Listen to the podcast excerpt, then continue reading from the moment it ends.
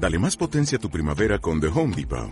Obtén una potencia similar a la de la gasolina para podar, recortar y soplar con el sistema OnePlus de 18 voltios de Ryobi desde solo 89 dólares. Potencia para podar un tercio de un acre con una carga. Potencia para recortar el césped que dura hasta dos horas. Y fuerza de soplado de 110 millas por hora. Todo con una batería intercambiable. Llévate el sistema inalámbrico OnePlus de 18 voltios de Ryobi. Solo en The Home Depot. Haces más. Logras más. Estamos en nuestro panel de este día miércoles. Estamos con eh, Verónica Pinilla, con eh, Francisco Martorell, con Alberto Mayol y con Patrick Poblete, investigador del Instituto República. Gracias, bienvenido, Patrick. Buen día, Fernando. Gracias. Bueno, eh, ya pues, estamos en Full House Decano. Ah, perdón. Sí, ¿cómo están? Buenos días. Estaba mirando las últimas novedades de, de, las redes sociales. ¿Cómo estás, Fernando?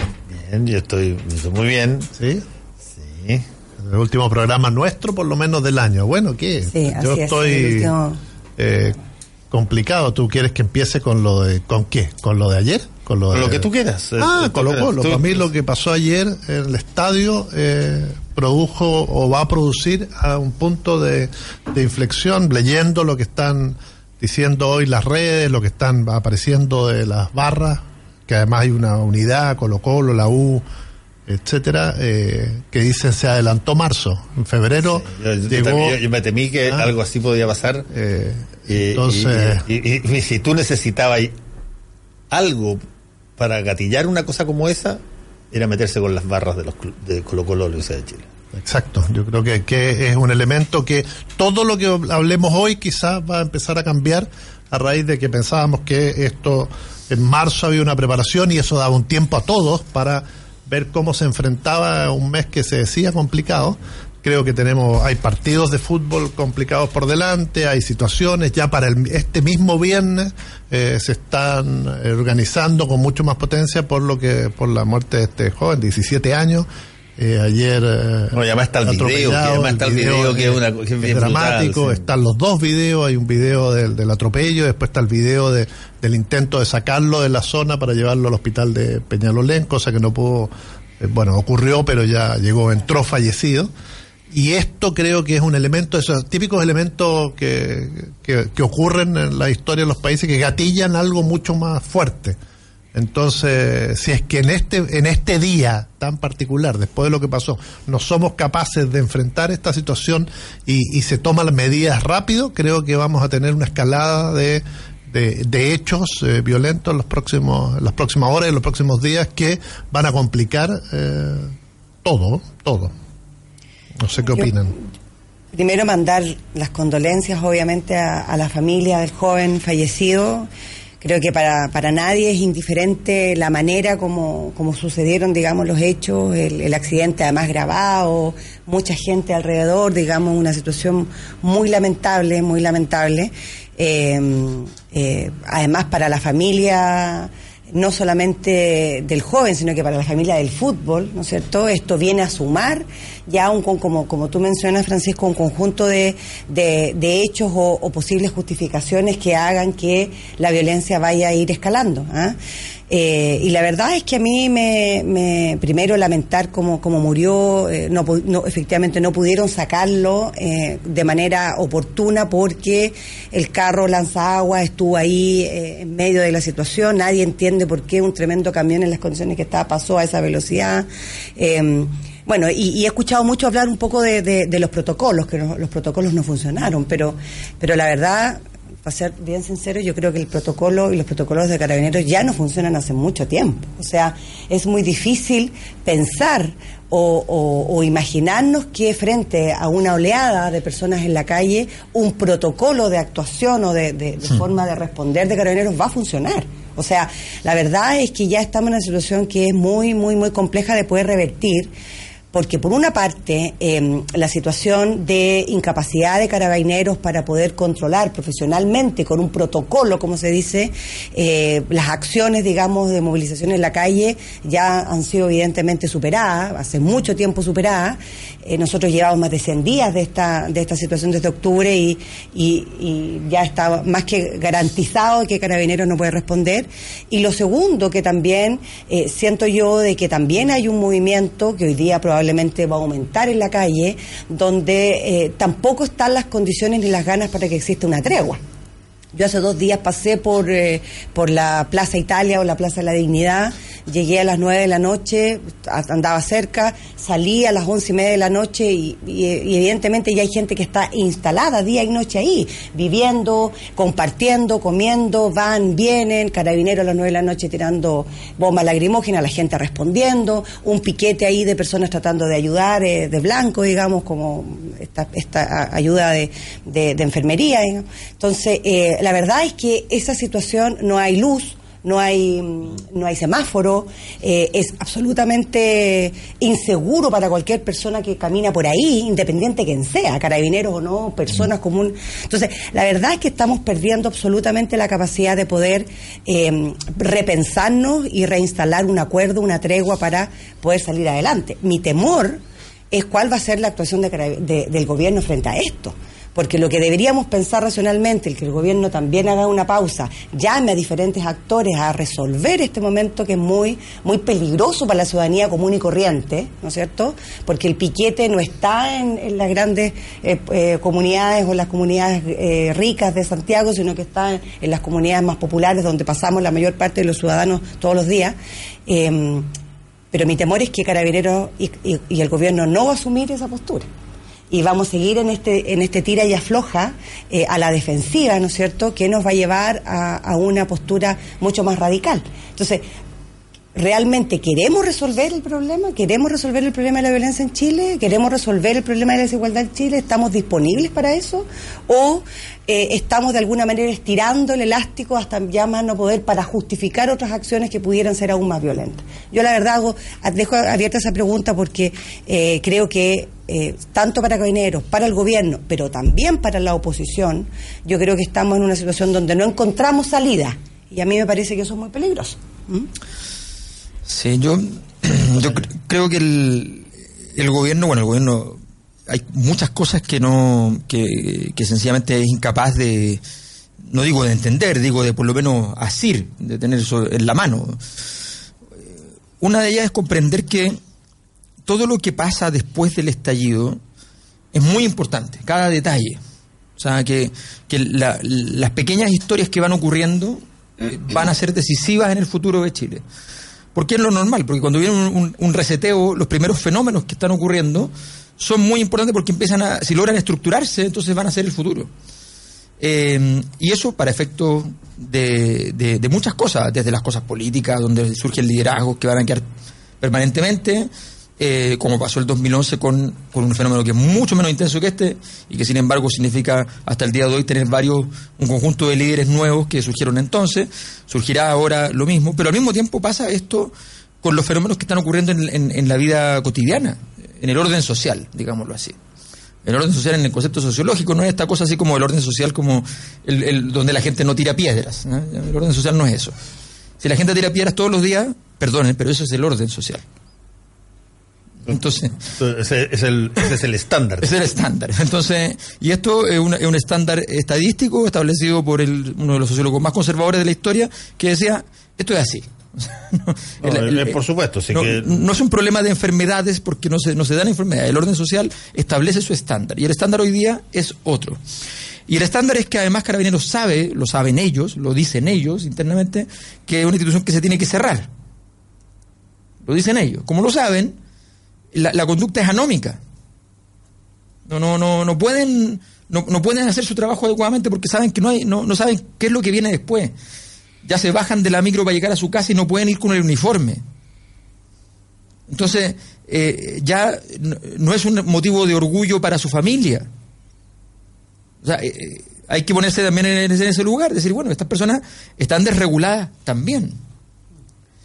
Entonces, ¿qué es lo que está pasando? Que mientras el gobierno, que es el responsable de que esto funcione, porque el, orden social, eh, y estos errores se, han cometido en estos últimos años enormemente, o sea, eh, cuando empiezan a analizar, a mí me da muchas veces cuando empezaban a analizar hace 10 años, ¿por qué la gente no paga el Transantiago?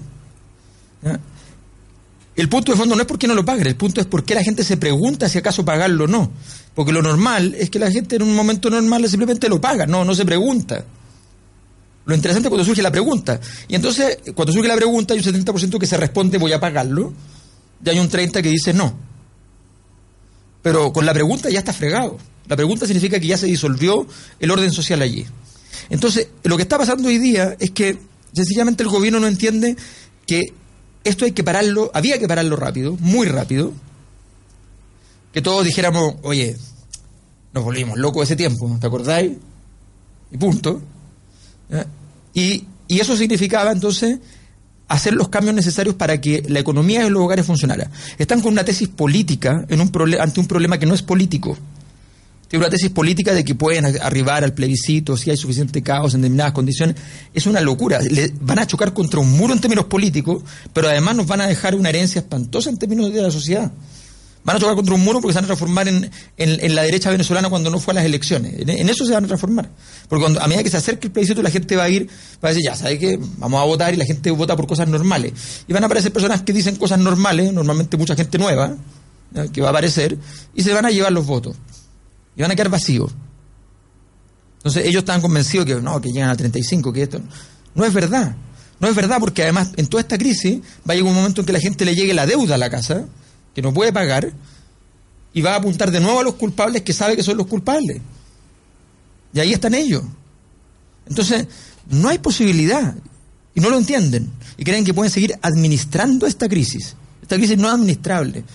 Aquí hay que llegar, esto es un nudo gordiano, hay que llegar y, dar un golpe fuerte, y ese golpe no es de violencia, ese golpe es de recursos, ese golpe es de, de cambio de paradigma, de una visión distinta para poder decir, saben que nosotros nos preocupamos no solo de la economía del país, sino que de la economía de los hogares, que es el gran tema.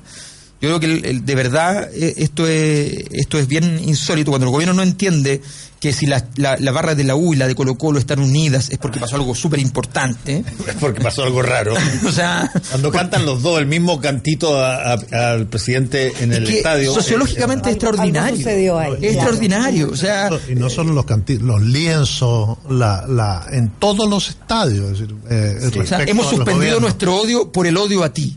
En, en Exactamente, es una, es una cosa muy Muy potente. Sí, ¿no? Y cuando y cuando además los balcones de la ciudad comienzan a hablar en distintos lugares, porque eso es lo que estamos viendo, porque todos los balcones tienen hoy día una expresión, que, que era la lógica, ¿no? Es decir, poder sacar la, la, la cuestión de las calles, el tirar las piedras, ese orden que tú estás hablando para una expresión ciudadana que se manifestara de otra manera. Y este tipo de acciones y la forma en que el gobierno la sigue enfrentando, lo que trata de hacer o lo que intenta hacer pareciera es que el problema volviera a las calles a enfrentarse a Peñascaso. Exacto. Patrick. Sí, eh, o sea, yo creo que es presumible que Carabineros cuando sale a la calle a eh, velar por el orden público no sale con la intención de eh, producir estos incidentes que son lamentables eh, como el que vimos anoche. Entonces, eh, suponer que en el fondo hay una hay una, una especie de organización, que hay una especie de, de, de por parte de los de los eh, funcionarios de carabineros cuando cuando vemos estos accidentes y que por eso en el fondo carabineros eh, la, la- el uso legítimo de la fuerza que ellos tienen se equipara en el fondo a los a los de los de los encapuchados, las personas que producen desórdenes en la calle, eh, eh, es, es de alguna forma mermar eh, ese rol que tiene el Estado, ese, esa esencia que es eh, administrar la fuerza eh, para que las relaciones entre las personas no tengamos que usar la fuerza. Eh, si aquí nosotros en el fondo eh, nos ponemos a discutir, la discusión crece y, y, y- de repente Francisco va y, me pega, lo que corresponde es no es que yo le pegue de vuelta, lo que corresponde es que vayamos a carabineros, que vayamos a la justicia y que el Estado en el fondo ponga orden. ¿Y si te pega? Bueno, pero por eso, por eso hoy vivimos en una situación en la que hay informes de- sobre los derechos humanos, eh, por eso hay carabineros procesados, por eso hubo un, eh, al comienzo de todo esto hubo baja de un montón de, de, mm, oficiales de alto, de generales de alto grado, y, y en el fondo sería, sería ingenuo decir que aquí eh, alguien estaba preparado para enfrentar esto. O sea, ni la política, ni las instituciones, ni las fuerzas eh, policiales estaban preparadas, ni, habían podido eh, prever esto. Entonces, efectivamente, eh, una crisis como esta requiere de, de, cambios en, la estrategia, depende, eh, requiere cambios en el actuar día a día, y sería, creo que también injusto decir que el gobierno no lo ha hecho, porque el gobierno tuvo un cambio de gabinete y se notó el cambio en la aproximación, eh, de- abrió la billetera y eh, impulsó una serie de programas en pensiones y en otras en otras áreas. Entonces tam- también es un poco injusto cargarle la mano al gobierno cuando, por ejemplo, eh, vemos que el problema de la violencia, y, y- y- y algo que com- comentabas tú, Alberto, eh, cuando la gente le llegue la deuda a la casa y vea que el culpable, bueno, el culpable no va a ser eh, el gobierno, que Va a ser uno, el gobierno. uno podría uno podría entrar a discutir si, si eh, una u otra medida fue, fue la correcta. Pero aquí el culpable de los problemas que vamos a tener, lo- el desempleo, la inestabilidad, eh, la violencia que vemos hoy día, es la persona que sale con, con una capucha a agredir a todo el mundo, eh, a carabineros y a las- al resto de las personas, las personas que salen a quemar metro. O sea, ¿cómo es posible que tengamos, tengamos eh, cuatro o cinco meses meses de crisis y aún así no seamos capaces transversalmente en la sociedad, no solo los políticos, no solo eh, en el Congreso, de condenar la violencia como corresponde? Hablemos de, de realidad. Mira, es cosa muy- hagamos un ejercicio súper simple. No se ha hecho. ¿Ya? Eh, ¿Cuál es el nivel de aprobación del encapuchado versus el presidente? ¿Tú me puedes apostar de que el encapuchado pierde frente al presidente? Pero no se trata de un tema de aprobación, se trata de qué es lo correcto. Te estoy preguntando porque tú lo planteaste así, tú lo planteaste tal cual. Pero vamos, vamos a la práctica. ¿Vamos a echarle Yo la creo- culpa a este o Yo creo que más allá de, de la aprobación de uno u otro, cuando a ti te roban en tu casa, tú no le echas la culpa a la delincuencia.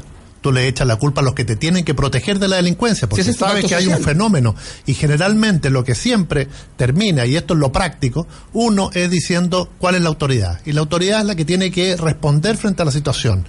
Para que pueda salir de ahí. Lo que está diciendo eh, Alberto es algo de perogrullo. A la hora que te lleguen las cuentas, cuando usted, el tipo está desempleado, no va a decir, a ver, a qué encapuchado de estos que aparecieron ahí en la foto tanto le echo la culpa. No, va a mirar al presidente, va a mirar la moneda. Por eso la sea. caída es tan brutal en la aprobación. Porque tú le estás echando la culpa hoy la ciudadanía. Al, a la- al gobierno y también a la oposición, a los partidos políticos, al Congreso, algo al, po- al Poder Judicial, a todas las instituciones de lo que está pasando. Pero por un lado tienes al, al gobierno que, de nuevo, uno podría entrar a, a discutir si una u otra medida fue la adecuada, si actuaron lento, si actuaron eh, cuando correspondía, pero pero hoy día tienes No al menor, gobierno, cuando tienes al, gobier- al gobierno entre la espada, entre la una posición que, que un día te da los votos para poder pasar la ley anticapuchado y después va, eh, se arrepiente y va al Senado y pasa y presenta un recurso frente al, al Tribunal Constitucional eh, y, eso en el fondo lo que hace es mermar eh, la fuerza y el capital que tiene el, gobierno para salir a enfrentar a los encapuchados y enf- salir a enfrentar el desorden público. Si al final del día, si nosotros no tuviéramos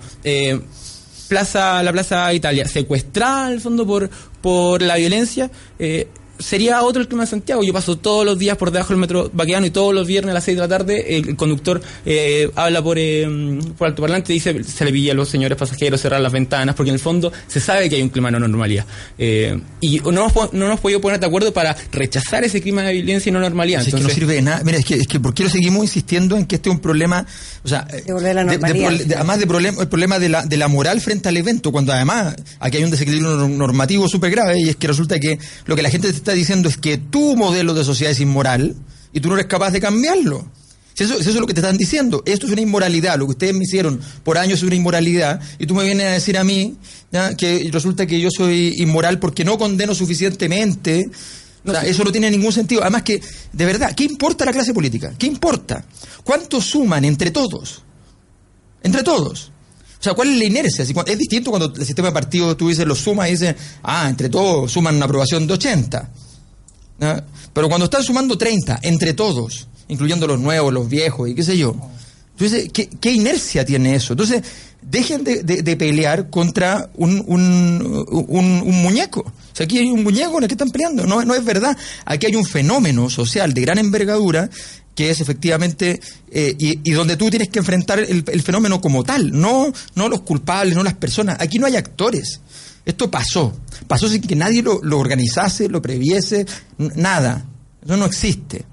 Entonces, vayan y digan, enfrenten el fenómeno. Esto no es un tema policial, porque si no van a seguir rebotando y nos van a heredar.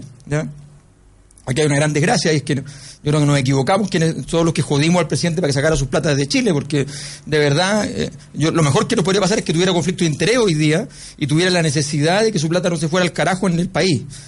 Pero parece que no le importa porque no hace nada, no reacciona. Estamos, llevamos tres, más de tres meses. La situación es, es gravísima efectivamente, y, va a seguir siéndolo, y no hay una reacción. Tú dices, no, es que se ha metido la, la mano al bolsillo. Mira, esto es tan simple como lo siguiente alguien de tu familia choca, lo agarran y lo llevan a la posta, y tú te enteras que el médico, teniendo tres heridas internas importantes en la zona del abdomen, ¿ya? se preocupa de la fractura de la tibia y el peroné. Y se muere. Tú no le vas a decir al médico, el médico te va a decir, pero yo hice todo lo posible por... por yo empecé a operarlo. Sí, pero empezó por la tibia y el peroné. Si es que esto, si es, que esto es, es así. Estamos hablando de un fenómeno. Eh, pasó algo de 10 grados Richter y el gobierno va y dice, dos mil millones de dólares por aquí, dos mil por acá, vamos a ver cuándo entran, ¿ya? unas lucas por acá, qué sé yo.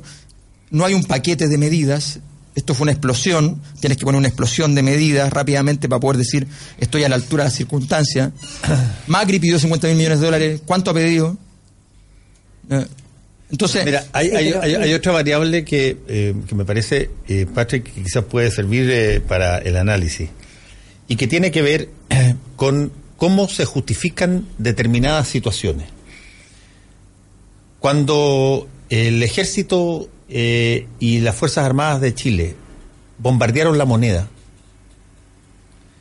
eh, toda la gente que pensaba como tú eh, justificó aquello no por el bombardeo a la moneda, sino por lo que había pasado antes, porque se había llegado a una situación donde ya no estaba funcionando el Estado, donde ya no estaban funcionando las cosas. Por más que la izquierda en ese momento y la gente que estaba eh, siendo afectada dijera, pero hombre, tú bombardeaste la moneda con gente adentro, mataste gente, iniciaste un camino que terminó con desaparecidos y terroristas. ¿No te parece que, la, cuestión, la respuesta siempre de los tuyos era no al hecho, sino que al contexto que lo permitió? Eh, esto eh, era porque los, poderes no estaban funcionando, se estaban alterando las cosas, había una amenaza en cierne. Y ahora, cuando tú tenemos que ver lo que pasa con el con el caso el caso de eh, el atropellado ayer, tu argumento es, mira, es que todo esto no pasaría si es que no salieran los eh, saqueadores y, la gente a, hacer eh, violencia. Y la pregunta es, la misma tenéis que hacerte, ella es, ¿por qué salen? Tenemos un gen, tenemos un gen metido dentro de gente que tiene la disposición de en cualquier excusa salir a saquear. ¿Por qué salen? ¿Cuál es la razón por la cual tú puedas poner a un cabro de 16 o 17 años en una situación de tener que ir a quemar un metro? ¿Cuál es? Eh, ¿Qué tanto se hace cargo, y no te estoy hablando de un gobierno, ¿qué tanto se hace cargo una generación de gobernantes sí, claro. de que tú tengas, hayas producido, hayas fabricado personas de tu nacionalidad que están dispuestas a hacer eso? O sea, son distintos los factores y, yo creo que ah, el, problema es de cuál es el diagnóstico del que partimos. Eh, yo creo que las, las personas se movilizan en función de sus expectativas y no de sus historias de vida. Y ese es el problema. Eh, o, esa es la razón al final del día. Porque, porque ¿qué hemos visto? Desde eh, en la década de los 90, Chile efectivamente tuvo un, un desarrollo que eh, lo llevó a que en el mundo se, se comentara del milagro chileno y, esto de recuperar la democracia pero vemos, pero, pero vemos cómo, cómo se redujo la pobreza, cómo eh, creció el, la cobertura de educación. O sea, decir que del 90 al, 2000 no se hizo nada que valiera la pena. No, no, eh, yo, no digo yo, no dije que no se hiciera nada que valiera la pena. Yo digo que los promedios te daban a ti una situación súper positiva, pero los promedios engañan. Y por lo tanto, lo que tú disminuía en importancia porque no era algo que tú que se pudiera mostrar, es que tú efectivamente aumentabas los promedios simultáneamente mientras se aumentaba la desigualdad. Y, y, tú nunca reparaste en que esa situación podía traerte un problema. ni, ni los gobiernos de la concertación, para, para que, no, te, para que no, no, creas que te estoy diciendo una cosa del gobierno actual, ni los gobiernos de la concertación, era una idea a futuro de que si tú seguías haciendo esta situación de esta manera, el, finalmente el rebalse te iba a dar un, un eh, estándar medio extraordinario. Y resulta que lo que pasó es que tú tuviste una diferencia gigantesca, más que ningún otro país de la OCDE, hasta que la gente que estaba abajo, en un momento a, a primera excusa, dijo, ¿sabes qué? Mi normalidad, lo que yo espero del futuro, es seguir comiendo mierda y no estoy dispuesto a hacerlo. Bueno, Punto. pero, pero en el fondo, a una situación dada, que era la situación de desarrollo en Chile el año 90. eh, vimos que avanzamos, entonces decir que eh, decir que en el fondo no se, y estamos de acuerdo, yo creo que no se avanzó en nada, no es cierto. Y uno podría entrar a, a, poner en perspectiva si lo que se hizo mal, se hizo bien, pero lo- la, realidad es que logramos eh, seguir construyendo la democracia, o el país logró seguir construyendo la democracia, eh, y y de alguna forma hemos ido afrontando otros problemas. Eh, Alberto hablaba del Transantiago, el Transantiago es de dos- 2006, y yo creo que eso fue una mala política pública que eh, produjo tensión y produjo en el fondo falta de dignidad y, y- y produjo Sí. una, una tremenda segregación en la, en la ciudad, por decir algo, en Santiago, no en todo el país. Pero es, es señal de una eh, de un deterioro de la política quizás, eh, para hacerse cargo de los problemas, eh, una, una, encima, encima- Una decisión del modelo. de la- No hay que financiar clase- servicios de- públicos. De los políticos, no, de los políticos. Eso fue una decisión del Del no, modelo, no fue una el decisión del modelo político. económico Los políticos estaban terminó disponibles eso. y los técnicos Claro. le dijeron no, porque el- tiene la provisión del servicio debe ser Friedman, punto 4 de la, de la, de la doctrina Friedman, ya la provisión del, doc- del servicio debe ser, salvo excepciones muy grandes, hecha por el mercado y debe financiarse solo. Andrés Tanto, Velasco tanto pero- es así que, dijo, que pero- el modelo el modelo estaba pensado con 6.000 buses. Exacto. Y de un 4.000. plumazo salieron 1.200 para afuera porque no se podía financiar. Mira, sí, aquí Tenemos que hacer una pequeña pausa y seguimos claro. conversando porque se me acabó en la primera media. Volvemos con combinación clave. La clave me escucha. Estamos en eh, este panel, estamos conversando sobre lo que está pasando y lo que va a pasar. Eh, bueno, una, una de las cosas que una de las cosas que que eventualmente van a pasar eh, hoy día hay, hay cosas interesantes. Yo, por ejemplo, lo, lo- lo decía hace rato. Eh, está en tabla la votación de las 20 horas. Fíjate que las 20 horas, recordarán ustedes, en un momento dado son presentadas por varias eh, parlamentarios, incluyendo eh, Camila Vallejo, que fue su autor original. Las 40. 40 horas. Las 40 horas, perdón, las 40 Estaba horas. Las, las- las- sí, perdón, las 40 Pa- horas. Paulsen quiere bajarla un Sí, poquito. No, no, no, no, no, no, no, las 40 horas. Y eh, dentro de las, de las alternativas de discusión, de pronto el gobierno como que cede y, y plantea un plan alternativo de 41 horas que nunca se, finalmente llega ni se transforma en proyecto. Y, y, y queda esto como una mercocha que básicamente eh, tiene los eh, argumentos extremos de que el- en, un, en un caso esto es una cosa clave para eh, la calidad de, de vida y que no afecta la productividad y por otra parte se dice que esto afecta directamente la productividad y va a terminar en más despido pero fíjate pasa toda esta situación antes del, del estallido social Sí. y llega a la, a, la, a la votación de hoy.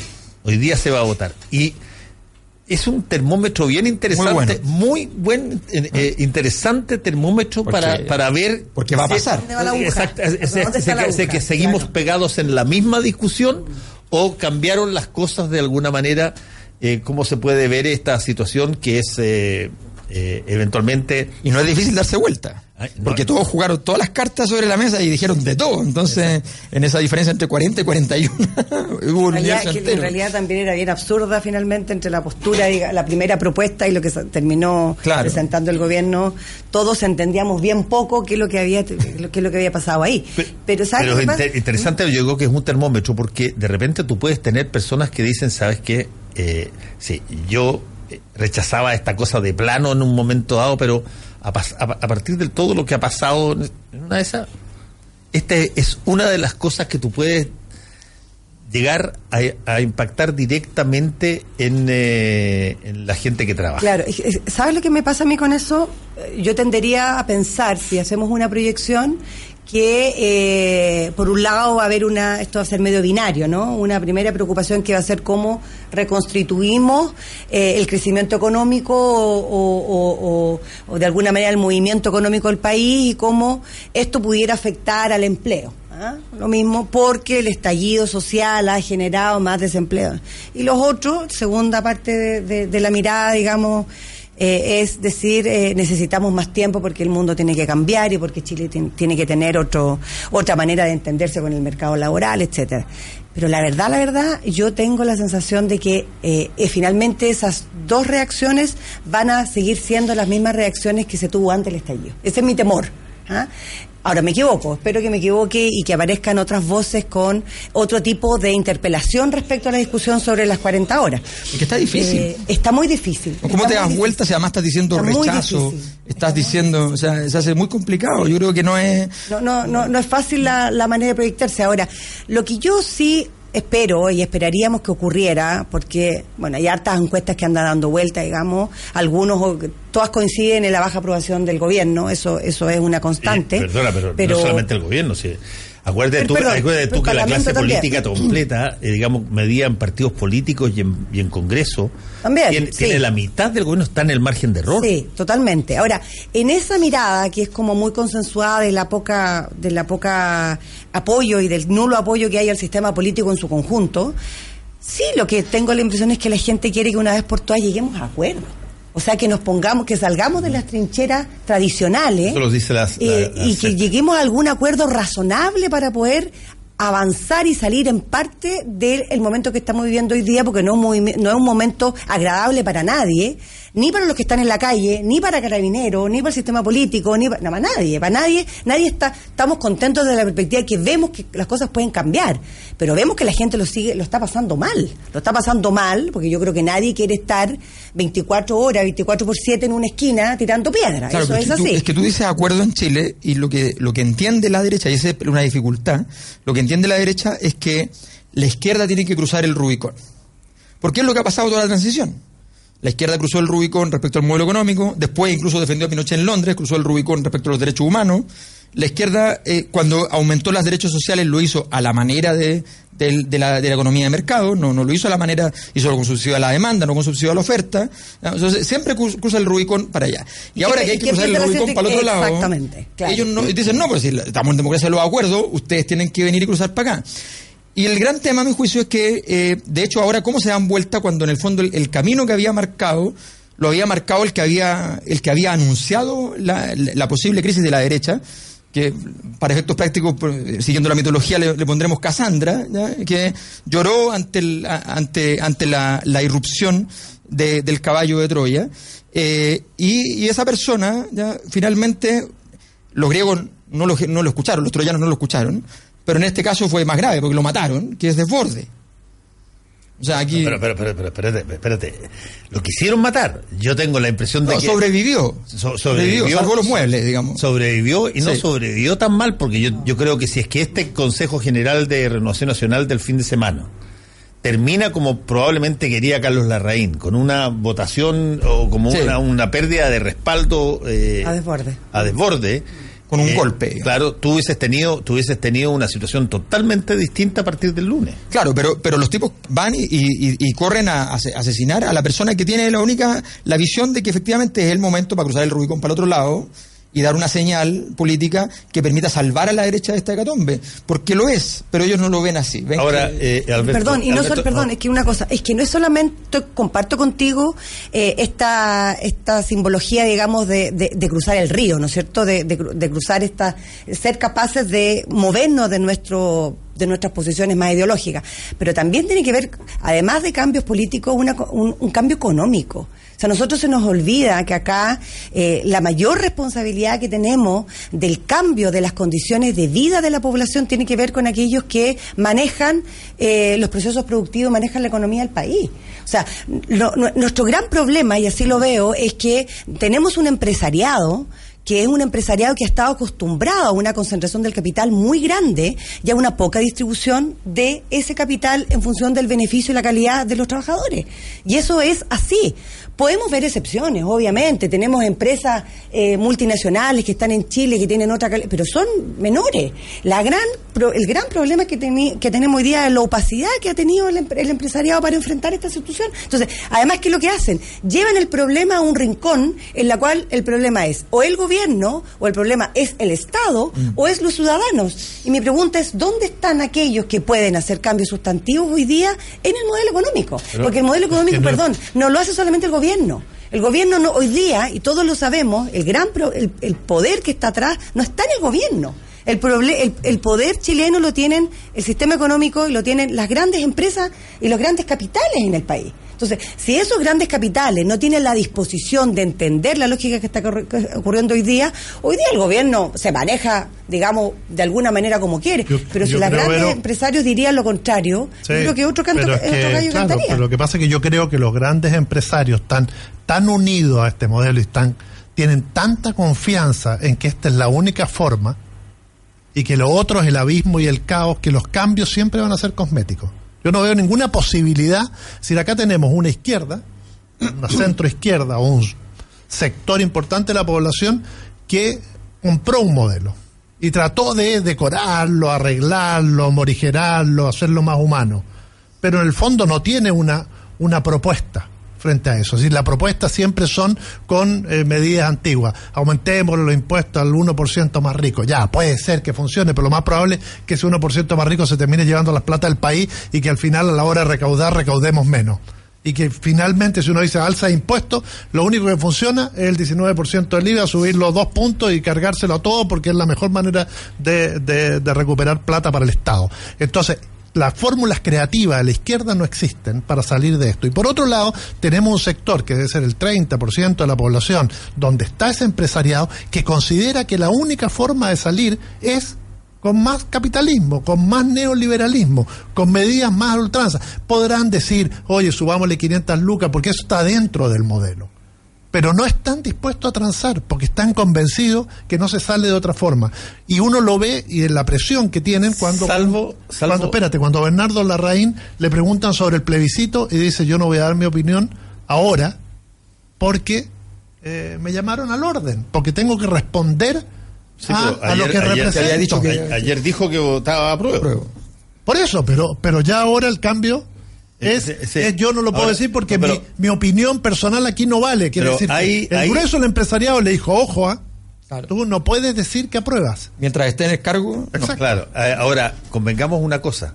Han aparecido eh, eh, factores que son bien interesantes que no sé qué capacidad de movilización tectónica van a tener.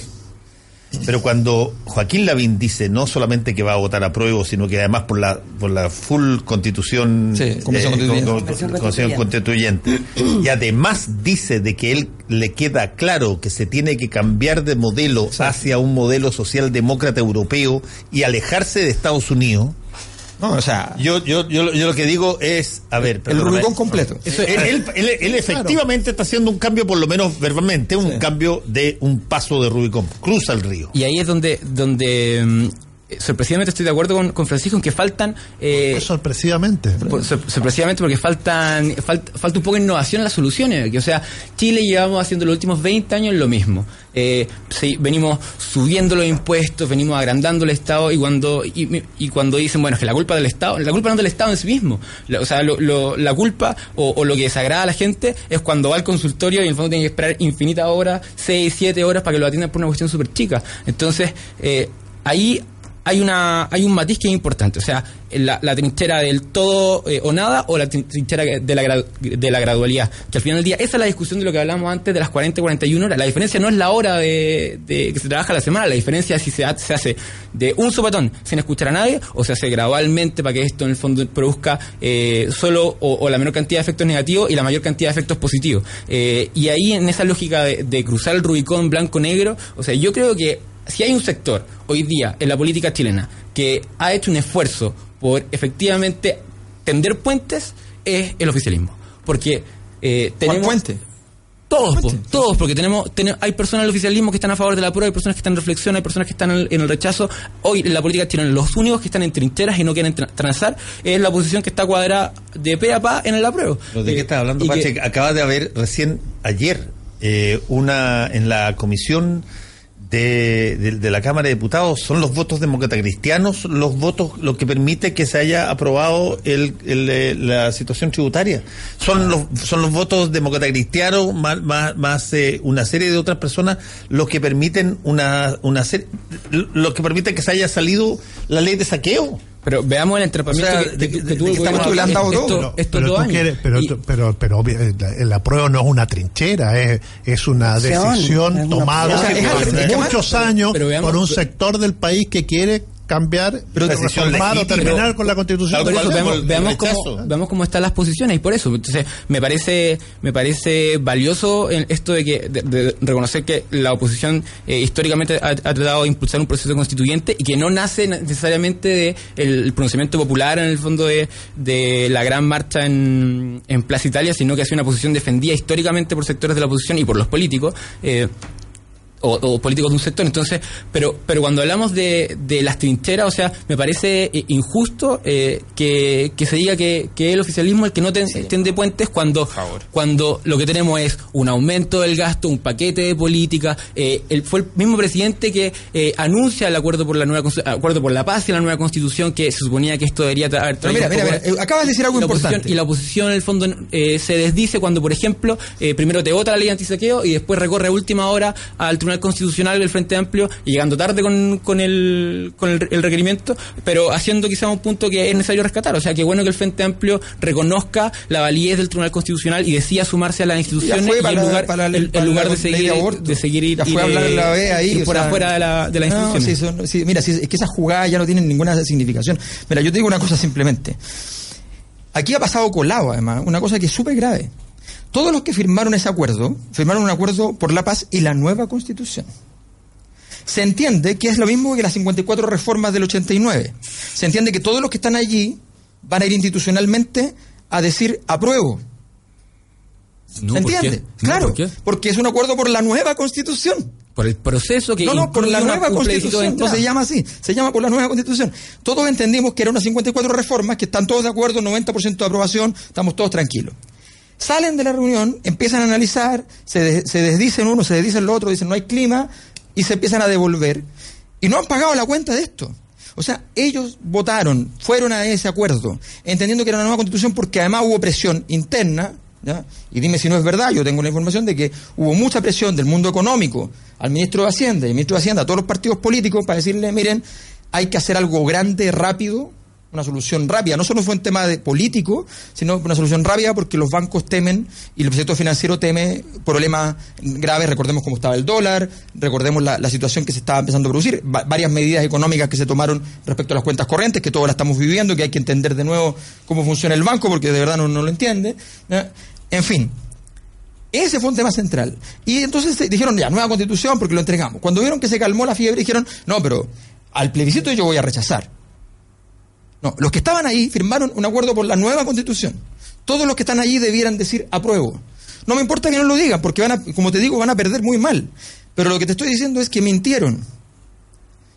No, porque en el fondo, lo que, o sea, si, si esa fuera la lógica, el acuerdo que firmó, entre otros, Gabriel Boric, no, no consagraría un plebiscito de entrada con la opción apruebo o rechazo. O sea, cuando se cuando se, se, se firma y se acuerda en el fondo este proceso, se establece por una razón un, un plebiscito de entrada eh, para aprobar o rechazar. Si no, si no El- el- pasamos directo al no, proceso Pero tú, pero tú vas a aprobar con las No, 54 no. reformas. Sí, las no. 54 reformas era el mismo acuerdo y todos los partidos apoyaron las 54 reformas porque ese era el acuerdo. Sí, Al plebiscito, había, pero todos había- los partidos yo- apoyan. Hay te, reconozco que había, había una contradicción entre el título y después el, el hecho de que pudiera no estar por entrar en el proceso constituyente y rechazarlo. Eso se dio y ese es el fenómeno que permitió que un sector se descolgara rápidamente viendo que la cosa se empezaba a arreglar. Tanto así que el gobierno, si uno mira todos los escritos y, y mandó algunas comunicaciones al exterior, a las embajadas, etcétera, parecía que el gobierno quería mostrarle al extranjero que estaba impulsando Exacto. la nueva constitución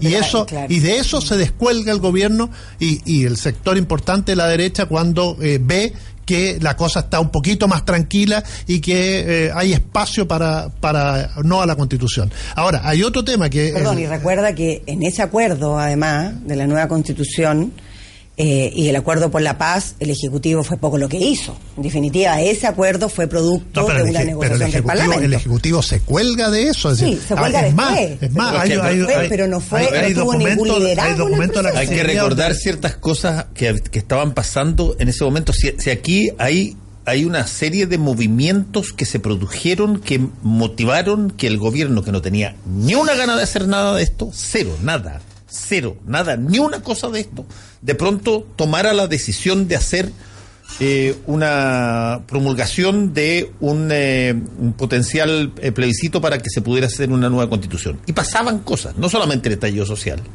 que una, pero además pasa de que se produce una cosa que se minimizó en su momento, pero que fue la consulta de los eh, Asociación Chilena de Municipalidades, donde tú tienes de pronto a personas que están encargadas de territorios reales que utilizan un mecanismo constitucional que les permite consultar a la ciudadanía sobre una serie de cosas y que eventualmente llegan a, a- a- mira, llegan 250 mil personas abarcó la política de proceso constituyente de cabildos de la presidenta Bachelet. Dos millones y medio de personas alcanzó la, la Consulta. La, la consulta. Multiplican por mil.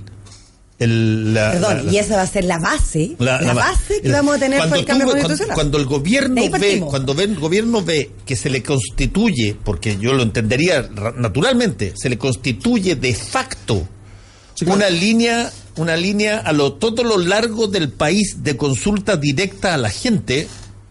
Me parece que parece, eh, eh, y, creo que en eso estuvo acertado el presidente Piñera. Dice, compadre, yo no puedo quedar aislado de una cosa donde se supone que yo gobierno. Y toma el caso, el No toma el otra. caso de, de la nueva constitución en sus manos. Que no puede dice, que Fernando no tenía ni una alternativa no, de hacer otra cosa, no podía hacer otra cosa. Y. y por lo tanto impulsa esta situación con los partidos para hacer esta. La pregunta del ple- de- que, que yo creo que es buena la pregunta tuya, Patrick, respecto de por qué aparece un plebiscito de entrada si es que lo que estábamos todos de acuerdo era en que iba a haber una nueva constitución. Y yo tengo la impresión que es el único gesto que se hace desde, desde, a ver, desde el retorno a la democracia, te diría yo, en materias de grandes cosas públicas, es el único gesto que se hace, con la excepción de las elecciones que están calendarizadas y, y fijadas de antemano, el único gesto que hace la clase política para decir, mira, nosotros no somos los que nos mandamos solos.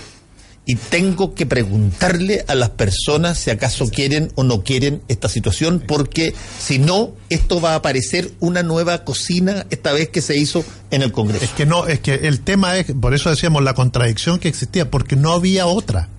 La única manera que tú tenías institucionalmente de iniciar el proceso de una nueva constitución era convocando un plebiscito. No te quedaba otra. No podías hacerlo de otra manera. Y para eso tenías que hacer una reforma constitucional que permitiera, que es lo que se hizo, hacer el plebiscito. Y luego convocar al plebiscito. No podías iniciarlo. Es, es la gran disyuntiva que hemos tenido en los últimos 10 años. ¿Cómo empezamos la nueva constitución? Pero ahí hay un. ¿Cuál- hay- cuál es hay lo- es un camino institucional? Porque en el fondo. Parte de la en- decisión ¿Cuál es? de la fue necesario que fue necesario que el, el Parlamento eh, aprobara una reforma constitucional para abrir espacio a la a, a la posible derogación orgánica entonces eh, perfectamente eh, en el Congreso se podría haber que haber- ustedes dijeron que no se podía hacer hace eso- cinco por años. eso- por eso está la contradicción entre el título y el pero- texto. pero- Pero ya quiero aclararte una cosa, además, que es buenas súper si gustan o no. Hace cinco años, opciones. cuando surge, o hace siete años, cuando surge el tema de la, de la Asamblea Constituyente, se hablaba del plebiscito de entrada. Y lo que dijo la derecha es que no era constitucional ningún mecanismo de salida, porque no estaba en la Constitución, y que el plebiscito no era constitucional. Y de hecho no es constitucional. y- Tuvo- y por tuvo eso- que- por tanto eso así lo que tiene arreglaron. que- tanto así, de hecho no era constitucional, Pero lo hace, tanto ¿no? así que el Pero lo presidente. Piñera tiene que producir una reforma Claro. para poder eh, pero, por eso en- es es súper eh, es súper importante eh, en- como hacer el matiz de que el plebiscito de entrada no es solo porque era el único camino, porque también hay un plebiscito de salida, hay un hay, No, pero ¿cómo hay- entrabas hay- al proceso constituyente? Y con legitimidad de la podría ciudadanía. po- podrían otra, haber otra otra entrada. Si lo No, importante, no hay- no hay lo otra importante- entrada. Lo importante es que el no, el plebiscito, el plebiscito no es la convocar. oportunidad, es la oportunidad para que para que la gente diga si es que en verdad queremos entrar a este proceso largo, que es costoso en términos de estar pendientes de la discusión política, que va a crispar los ambientes, que va a producir distintas externalidades negativas, va a producir costos para la ciudadanía, ese es un tema. Eh, tiene costo, costo el, el- el tener en jaque dos años eh, la, la institucionalidad básica y también tiene costo No. eh, el, el tema el tema de, de lo que pueda salir de ahí, si, si- Pero- si también hay que decirlo. O sea, cuando tenemos a Luis Mesina diciendo que. eh, Que se desdijo hoy día pero, hoy día. pero, Pero pero, Luis Mesina se la arrancó. No, se la arrancó cuando mucho más dice que. la- inteligente que las declaraciones No, de Luis Mesina, por favor, pero- si Luis Mesina, ¿quién pero exactamente por eso tenemos un plebiscito un plebiscito de entrada pa- Yo lo para que la ciudadanía diga si está pregunta. Estoy de dispuesta acu- estoy de a abrirse Mm. a esas personas que dicen bueno que la, la asamblea constituyente de- puede declararse so- soberana y cerrar el Congreso o sea esas son posibilidades o, o entramos en un, en un, en un clima político que no habíamos tenido antes No, Patrick, Eh, y por pero- lo tanto por ¿qué- eso qué- es qué- necesario qué el se- qué- qué tiene que hacer si es que yo pongo y te muestro a ti hoy día? Eh, ¿Qué, qué se tiene que hacer con todos los tweets de personas que están hoy día de derecha en la cuestión que están diciendo que hay que sacar a los militares a la calle? que el- lo, lo que lo que ellos estarían dispuestos a hacer es pegarle es pegarle meter preso a todos los cabros chicos de, de la, de la De la- educación secundaria eh, lo que están diciendo de que eh, el Piñera ya no tiene ni- tiene no puede mostrar más debilidad y lo que hay, lo que hay que hacer es poner una situación un gobierno autoritario con leyes de emergencia ¿qué tienes que hacer? ¿tienes que meterlos presos? Por supuesto que no, por algo existen las elecciones, porque si gobernara Twitter en el fondo estaríamos... No, no, pero es que por eso te digo, es que, es que Messina lo dijo por, hay- Twitter, por hay eso te digo, le- le- una- una- una- Messina lo dijo en un, en un contexto... Por una en un le hicieron una, le hicieron una pregunta si estaba la posibilidad. Pero lo que termina... y lo criticaron y lo criticaron mu- ca- casi mucho más de la por eso tuvo que salir a decirse y agachar el moño, pero pero su, su declaración termina con, bueno, y eso queda en, en nosotros. Eh, y por lo tanto deja la puerta abierta. Y, y eso, eh, en el fondo, es honesto porque porque hay un sector de en la política hay un sector de la ultraizquierda que Y también cree hay un sector de la ultraderecha que quiere también que, que, que de esto finalmente no, no cambie todo para que no cambie nada. También pasa eso, pero, pero tenemos, pero lo que tenemos que hacer y tenemos que aportar aquellos que estamos en los medios de comunicación, que podemos conversar con la gente, o los que están en la política, eh, o los que están en las organizaciones sociales, que esto es un buen momento para Chile. Si es que somos capaces de liderarlo de buena manera y participar activamente, ir a votar el 26 de abril, el error que yo creo que se cometió con, la, con el plebiscito de entrada es que no fue obligatorio. Yo lo habría hecho obligatorio. Creo que ahí no debíamos haber in- introducido la voluntariedad porque sabemos que poca gente participa. Ahora, yo creo que la gente va a participar igual y va a ir y va a ganar el apruebo igual. El tema es que Chile hoy día está ingresando a un proceso de transformación importante y hay que darse cuenta que esto no solamente fue porque un grupo social quiso hacer la, cambiar la constitución hace años. No, fue por la violencia también. No, fue justamente porque se hizo una movilización social que demostró de que Chile las condiciones que estaban, en las condiciones que estaban no daba para más. Y eso hay que entenderlo. Más que violencia, mientras más nos demoremos en entenderlo, más nos vamos a demorar en encontrar Pero la solución. Si el proceso, eh, eh, el proceso ya está, eh, las, las voluntades políticas para impulsar estos cambios, eh, o, o que la ciudadanía, si, si- si quiere estos cambios, están. Eh, si aquí tampoco lo que hay que hacer es, es guardar eh, las cosas debajo de la alfombra. Si eh, es un hecho que si no hubiéramos tenido quema eh, so- sistemática de estaciones de metro, una violencia que hace mucho tiempo, o no sé si se, se ha visto, yo na- nací en democracia y nu- nunca vi algo algo por el estilo, uno siempre ve protestas, pero pero nu- nunca había un nivel de violencia como el que se dio eh, en octubre y en, y en- y en noviembre. Eh, y si no hubiese sido por esa violencia, la, re- la respuesta de la política no habría sido el, el proceso constituyente. ¿Cuánto- cuánto? Y, y negar que en el fondo Esa es la el proceso gravedad. constituyente Bueno, nace, el eso es proceso constituyente nace. Pero, pero. Patrick, es que, es que justamente lo que tú dices es súper cierto. Y el Un punto es que al revés. El punto un es que al proceso revés. constituyente nació de la Si es que violencia. el punto Sí. es que es al revés de la conclusión. Ese es lo grave de, de tu análisis. El punto es, ¿por qué tuvo que ocurrir esto? ¿Por qué tuvimos que llegar aquí cuando tuvimos todas las señales eh, de las crisis de los últimos 10 años?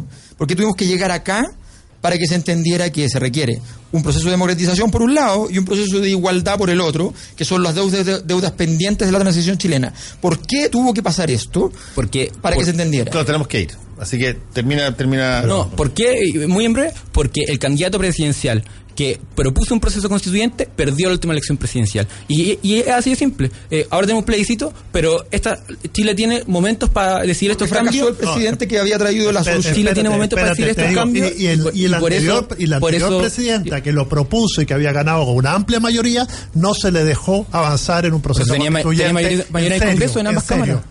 No, no se le dejó avanzar. No, o sea, teniendo mayoría, acuérdate, no, tenemos que ir. sirve la mayoría tenemos que del proceso constituyente. Sabes muy bien, eso no engaña a la gente a porque Patrick, a- esa mayoría simple. Gracias. Alberto, Vero y también a ti. Nos vemos en marzo, ¿no? Nos vemos en marzo. Nos vemos en marzo. ¿verdad? Chao, chao. Chao, gracias. Volvemos con combinación clave. La clave me escucha.